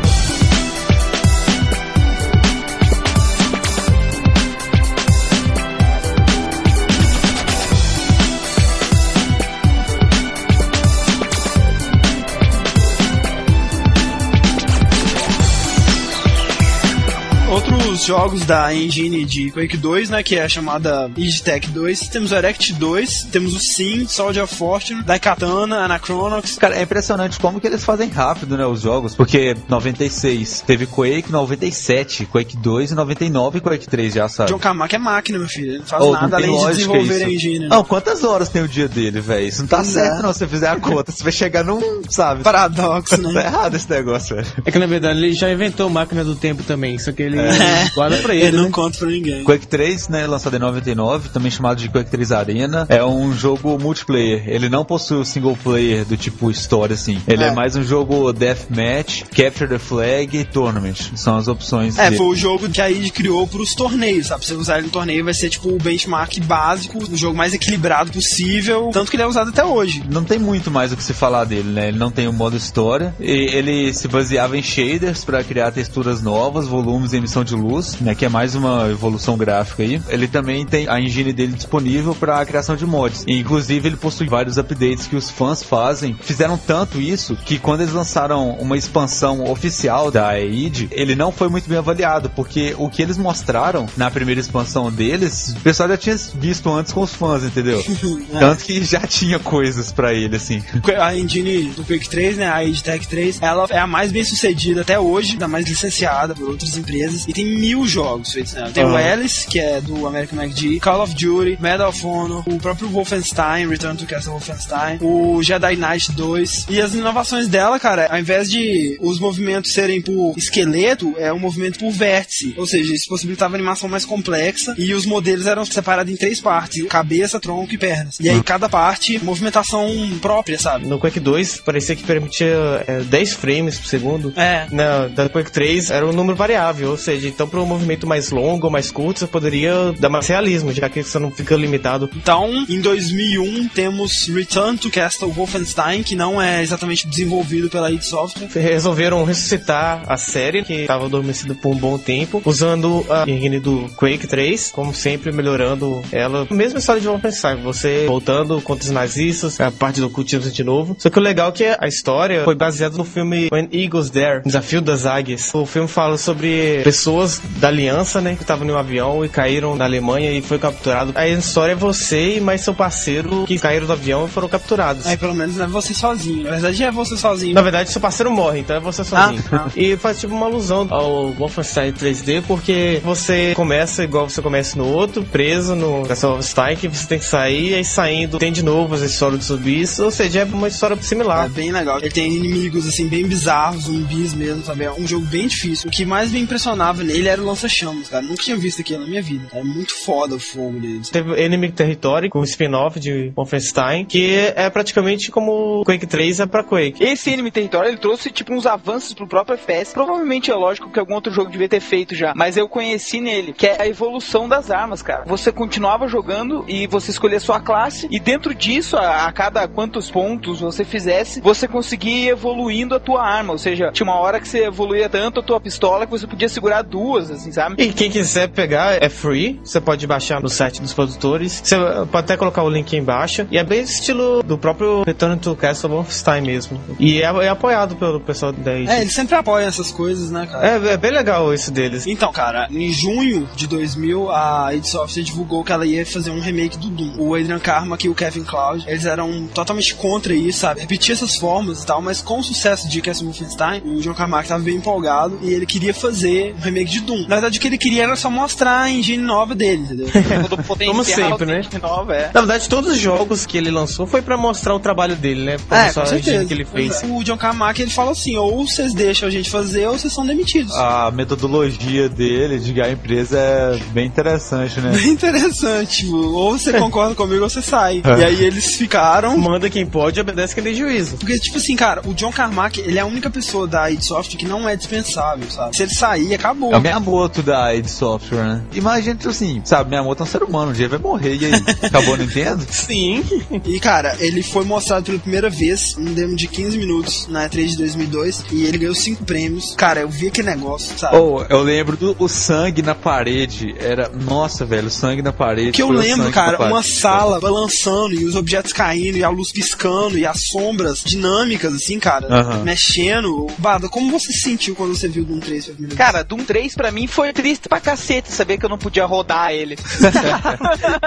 Todos os meus amigos falando sobre ele, né? Falando que era alucinante, era assustador. Mas daí eu comprei uma placa de vídeo nova, cara. E daí minha cabeça explodiu, cara. Que era um troço muito foda. Eu lembro que na época o que eu tinha de parâmetro, assim, de coisa linda era o WoW. E, e, cara, saiu Doom 3, velho, era tudo muito foda, cara. Era o típico jogo que você passava olhando cada detalhe, assim. Era muito foda, cara. Quando você conseguia enxergar. É, quando você conseguir enxergar. O Doom 3 ele seria lançado no início de 2003. Só que acontece que no final de 2002, dois empregados, dois sujeitos que trabalhavam na TI, eles vazaram uma versão beta de Doom 3 na internet. E aí, tipo, caiu em público, não viu, não jogou. Isso fez com que o Doom 3 fosse adiado. E aí acabou que ele foi lançado em agosto de 2004, pouco antes de Half-Life 2. E aí eles estavam meio que, tipo, competindo pra ver qual que seria o FPS do ano e tudo mais, sabe? Aham. Mas, cara, os gráficos de Doom 3 são, cara, tem palavras. Era impossível aquele ser o gráfico do jogo. Impossível, sabe? Você vê foto daquele trem, não tem lógica. Hoje você vê, Oh. você acha um monte de defeito, sabe? Mas, cara, era perfeito. Era uma CG mesmo que você tava jogando naquela época, né? ô? A engine dele, a, a Tech 4, e uma das novidades que ela trouxe foi a iluminação por pixel, em vez de a iluminação por vértice. Ou seja, ela podia iluminar seções específicas da textura do personagem, em vez de iluminar só os polígonos dele. Isso era uma das coisas que dava a impressão de que o personagem tinha muito mais polígono do que ele realmente tinha. Uhum. Outras coisas, por exemplo, o bump mapping e normal mapping, dava a impressão de que o personagem ele tinha mais profundidade, sabe? Ele era liso, mas quando a iluminação batia naquilo, dava a impressão de que ele tinha é, veias, sabe? Músculos, assim, dava pra. Todo o relevo é, dele, É, né? o relevo pra- pra da, da pele, da, da armadura do cara, que não existia fisicamente ali, os polígonos, mas quando jogava a iluminação dava esse efeito e era brilhante, cara. Era assustador, era fantástico. Era. E a iluminação jamais vista, dinâmica, computada na hora. Ao invés de você renderizar a animação durante a criação do mapa, ela era dinâmica, ela era gerada na hora. Então isso dava a possibilidade de gerar sombra pra inimigos, sabe? Que se mexiam e tudo mais. Isso era coisa que não existia. Essa iluminação foi chamada de Carmack Reverse, que foi ele que É inventou. Shadow né? Volume. Essa era uma técnica que já existia, só que tinha sido patenteada. E aí ele descobriu essa técnica é, na mão mesmo. Ela é usada até hoje, ela é a referência pra esse tipo de sombra de mano. É, cara, assim, sabe, quem liga pra história de Doom, sabe? É a mesma história do primeiro, pega um cara, manda ele pra uma base em Marte, e aí os caras estão pesquisando teleporte, biologia, armamentos, e aí enche de zumbis e criaturas do inferno, e assim, Ou a seja, base é... whatever, né? Outros jogos que usaram essa engine foram Quake 4, Prey, o Enemy Territory Quake Wars. O novo Wolfenstein vai usar, pra você ter ideia, um jogo que vai lançar esse ano vai usar essa engine, pra você ver que ela é foda, sabe? Essa é a questão cara. da otimização mesmo da engine, né, cara? Ele faz várias alusões aos jogos antigos, sabe? Ele tem as armas, tem a BFG. Os inimigos são os mesmos inimigos dos jogos antigos, porém com versões né, revisadas. assim. É, o último chefe de Doom 3, ele aparece no primeiro Doom, não aparece? Ou no segundo? Sim, sim, é o Cyber. Nossa, que criativo. Bem criativo. Uma coisa que ele foi bem criticado, assim, é que ele basicamente era parecido demais da conta com o primeiro Doom, porque era basicamente você sair matando, achando chave e passando de fase. Outra coisa é que os ambientes eram muito fechados, você geralmente enfrentava um inimigo de cada vez, e era muito escuro, muito escuro, muito escuro, que te forçava a usar a lanterna, a maldita lanterna. De... Sim, muito inteligente isso. Porque assim, ou você escolhia segurar a lanterna, ou você escolhia segurar uma arma. É, primeiro de de tudo, ele não aprendeu a famosa técnica dos policiais de Nova York, né? De, sabe, segurar a arma e a lanterna ao mesmo tempo, sabe como é com as duas mãos assim. Só tinha uma mão. Assim, né, em 3800 o cara não tinha um Night Vision, né, velho? Não tinha. Ou sei lá, velho, uma fita crepe pra colar a lanterna na cabeça. É, qualquer coisa. Não, segura a lanterna com a boca, velho. É, lá, não, um põe debaixo do jeito, sovaco, qualquer Vai coisa. deixar de atirar por causa da lanterna, velho. Ou você vê o que tá te matando, ou você atira no escuro. O multiplayer também é bem simples, sabe? Não trouxe nada de muito novo. Ele permitia só até 4 pessoas. Os modificadores da internet conseguiram aumentar pra 16, mas no original era só 4. E daí teve a expansão Resurrection of Evil, que é uma outra história, um outro personagem. As diferenças dele pro Doom 3 mesmo é que eles copiaram, chuparam a Gravity Gun do Half-Life 2, né? É uma arma idêntica. Uma shotgun de dois canos, né? Que é a shotgun clássica. Cara, é assim, né? Na época eles estavam concorrendo pra ver qual era o melhor jogo. Acho que a gente sabe já quem ganhou, né? Porque o Doom 3 ele foi só gráfico. E Half-Life ele é. Tem 3 várias foi listas. John de Carmack melhor. mostrando seu poder, né, cara? É, como sempre. Imagina se o John Carmack trabalhasse na Valve, né, cara? Porra! Imagina. Aí ele ia falar: ou vocês deixam de fazer Doom ou vocês estão demitidos. Ele é demitir Não, todo mundo da ele- Valve. o cara chefe, ele tem um ego do tamanho Não, da e ele sabe que ninguém Games. vai demitir ele. Ninguém tem coragem de demitir É. ele, sabe? É, eu acho que ele até tem um superior na software, mas o cara não vai Entre demitir nem aspas, por um né? cacete. É. Eu falo pro supervisor dele, ou você se demite ou eu me demito. O cara se demite. Com certeza, chefe dele. Mas é, cara, o Doom 3, assim, sabe? Gráfico, puta que pariu. Poderoso. Se você não experienciou essa época dessa revolução gráfica do Doom 3, você não sabe o que você perdeu. Não, se você for olhar, inovação mesmo da id foi mais no, no Quake e no inovações gráficas, cara. A id é uma, praticamente uma empresa de engines, né, cara? Eles fazem engines É o que eles fazem melhor. E, tipo assim, mesmo que o jogo deles não venda tanto, eles vão lucrar até o fim da alma deles, licenciando as engines deles. Então, Fred, Quake 4. Quake 4, lançado em 2006. Teve um bom intervalo aí, né? 99 Quake 3, 2006 Quake 4. E ele lançou como continuação da história de Quake 2. A invasão Strog falhou na Terra e agora os humanos resolveram invadir o planeta Strog para eliminar a raça genocida. Deu horrivelmente errado, é claro. E Matthew Kane é o protagonista dessa vez. Você tem outros caras do seu esquadrão, só que eu acho que você não chega a jogar com eles, não, sabe? É o exército Aham. de homem só de novo. O Quake 4 eu considero a maior falha da ideia, assim, cara. Quando ele saiu, o que ele apresentava de novo, tipo, digamos, de evolução, tanto gráfica quanto em otimização, era muito pouco perto do que a É, gente então, eu, eu achei isso muito esquisito, porque assim, sabe, Quake é um nome tão grande quanto o Doom, cara. E eles lançaram um, um novo episódio da série Quake sem quase inovação nenhuma, né, cara? Eu achei muito É, esquisito. e, e ele é simplesmente, tipo, a engine do Doom com pouquíssimas melhoras, assim, Não, sabe? a única melhora que eu vejo é que eles perceberam o problema da lanterna. E- Não, tem, tem a melhora também no clima de suspense do jogo, na minha opinião, pelo menos, sabe? O ambiente de terror e tal de Quake 4, eu achei ele bem avançado, sabe, em relação aos outros. Vamos pegar dinheiro pro próximo projeto. Quake 4 ele foi desenvolvido pelo mesmo pessoal que fez o Wolfenstein e esses jogos mais lado B da id, assim, que é na verdade a Raven Software. Eles não têm um John Carmack pra inventar coisa nova. É, né? Não, e tipo, mesmo que eles não inovem muito na engine, o jogo em si é legal, sabe? E hoje em dia, cara,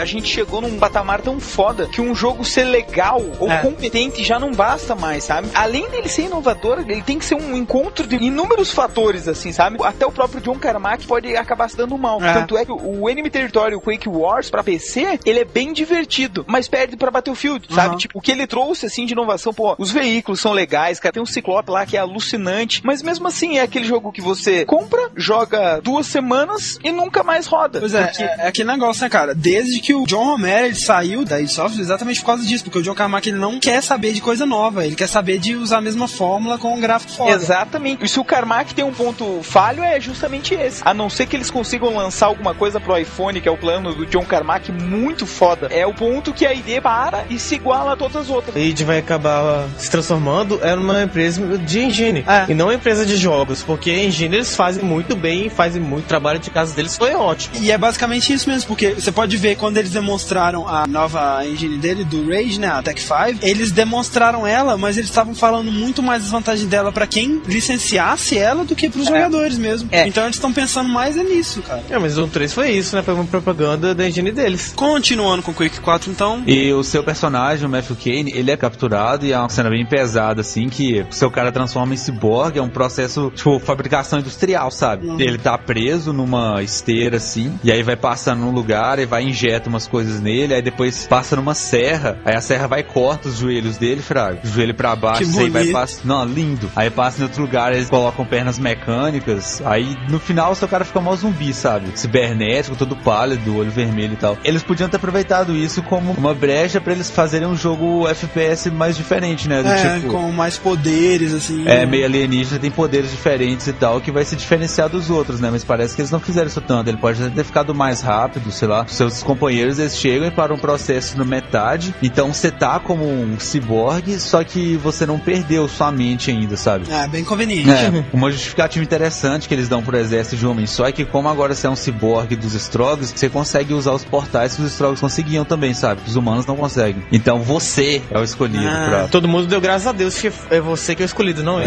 Olharam, né, pro Kane, zumbizão, olho vermelho, É, sem você mesmo, perna lá. Nossa, deu aquele alívio. e aí no final, né, você desce bala no cara lá, salva o mundo.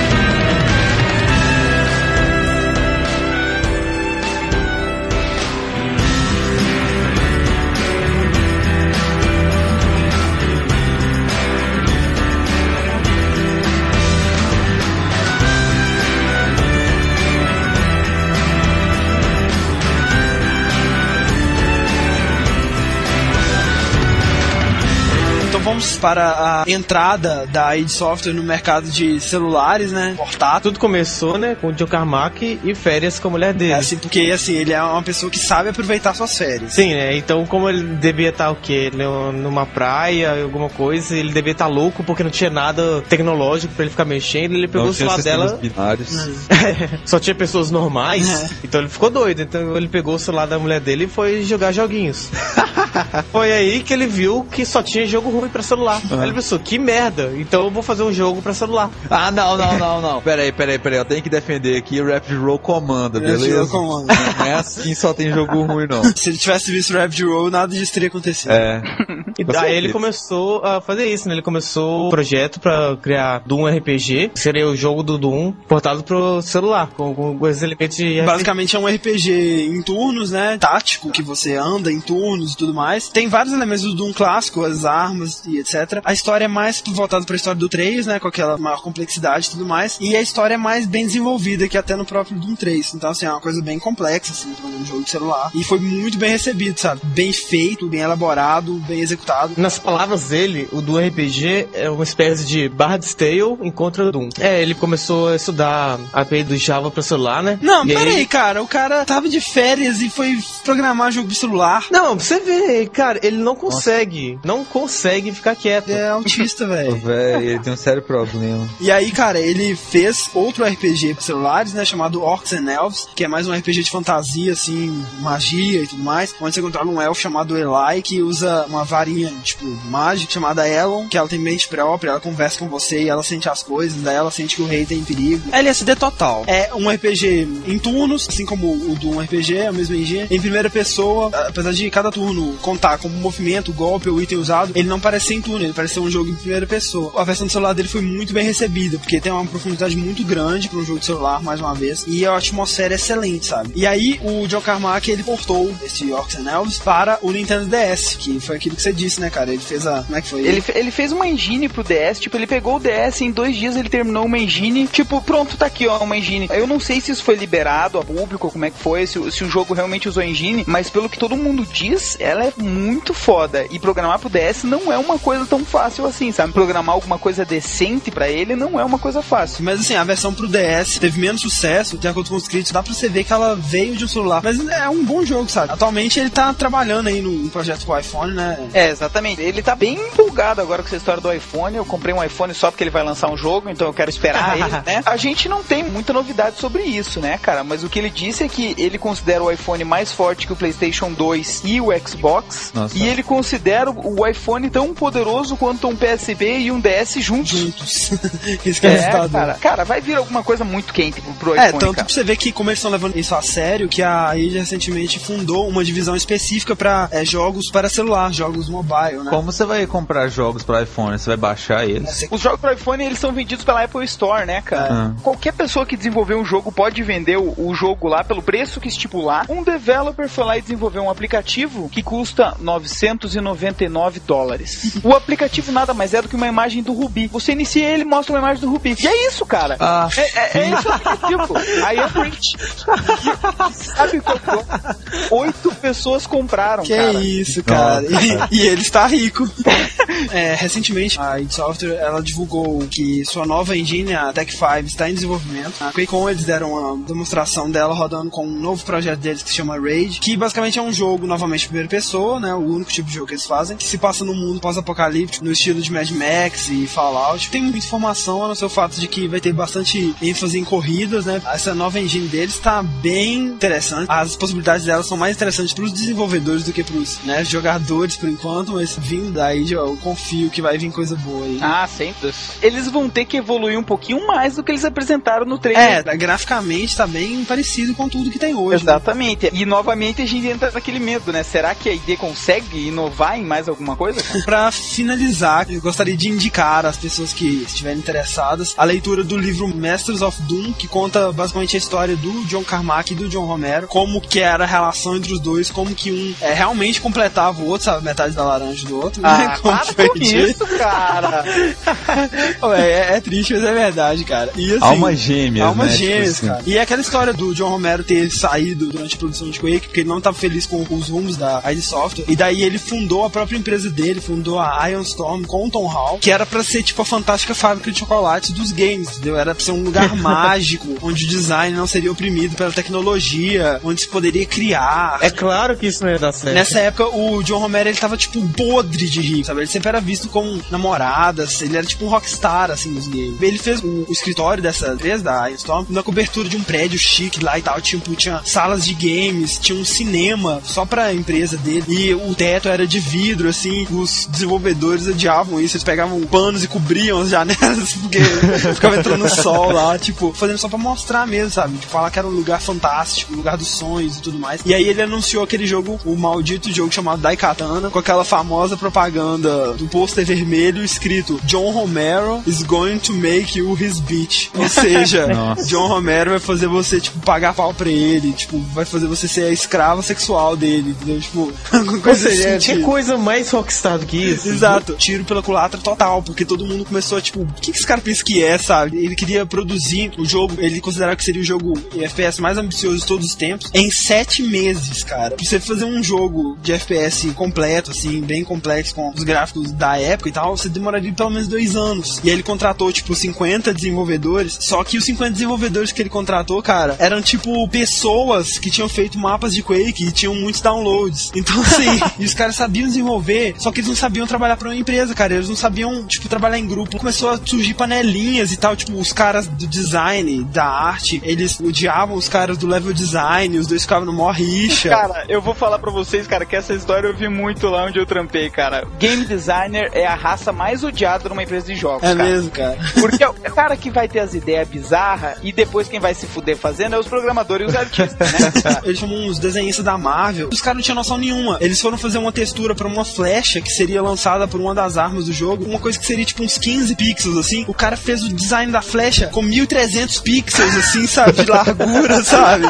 Os caras não tinham noção nenhuma, entendeu? Pera, aí, o jogo vai se passar na flecha? Acho que eu não entendi direito, tipo, a flecha ia ser só uma coisinha à toa. Ficou três anos desenvolvendo o jogo. Ele tava desenvolvendo com a engine do Quake 1. E aí ele foi exibir o, o jogo na E3. E aí do lado dele tava a id Software mostrando o Quake 2. Ele, puta que pariu, meu Deus do céu. E aí ele foi esperou a engine do Quake 2 sair. Só que ele demorou tanto que quando ele foi lançar, saiu o Quake 3. Muito sacanagem. O jogo foi um fracasso, sabe? Um fracasso total. O John Romero nunca mais fez nada depois desse jogo. E tipo, coitado, cara. Esse livro conta essas coisas, conta essa história, conta a história do John Carmack também é bem legal. Mas uma coisa, pra quem não tiver jogado Doom, né? Né? Né? Né? Doom, e né? quiser conhecer o jogo, E quiser conhecer o jogo, você não é obrigado, tá? Mas É, se você quiser. Se você quiser. Tem um aplicativo que você baixa de graça, que é um mod que se você pegar os arquivos originais do Doom e jogar nesse programa, você vai jogar o Doom 1, 2 e outros jogos dessa engine com gráficos atuais, sabe? Com modelos totalmente em 3D, com cenários totalmente em 3D, dá pra você olhar pra cima, pra baixo, com o mouse e tudo mais. E é muito interessante, cara. Muito legal mesmo. E a gente tá deixando o link aqui embaixo. Inclusive, visitem todos os links que estão aqui, são todos bem interessantes para ampliar a sua experiência, né? Então é isso, né, cara? A gente fica por aqui essa semana. Se tudo der certo, você está vendo o site com layout novo. Se não, ignore isso que eu estou falando. Então não deixem de comentar, mandem suas experiências com os jogos da ID, sua história com eles, suas críticas, sugestões, etc. Semana que vem a gente volta e game over. Adeus. É aí.